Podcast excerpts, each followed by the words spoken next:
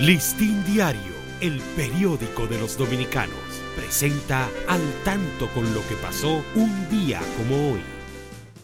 18 de abril de 1506, el Papa Juan Pablo II pone la primera piedra de la nueva Basílica de San Pedro en Roma.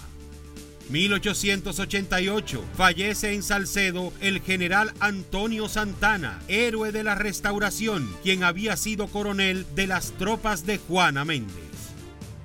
Listín Diario, el periódico de los dominicanos, presentó al tanto con lo que pasó un día como hoy.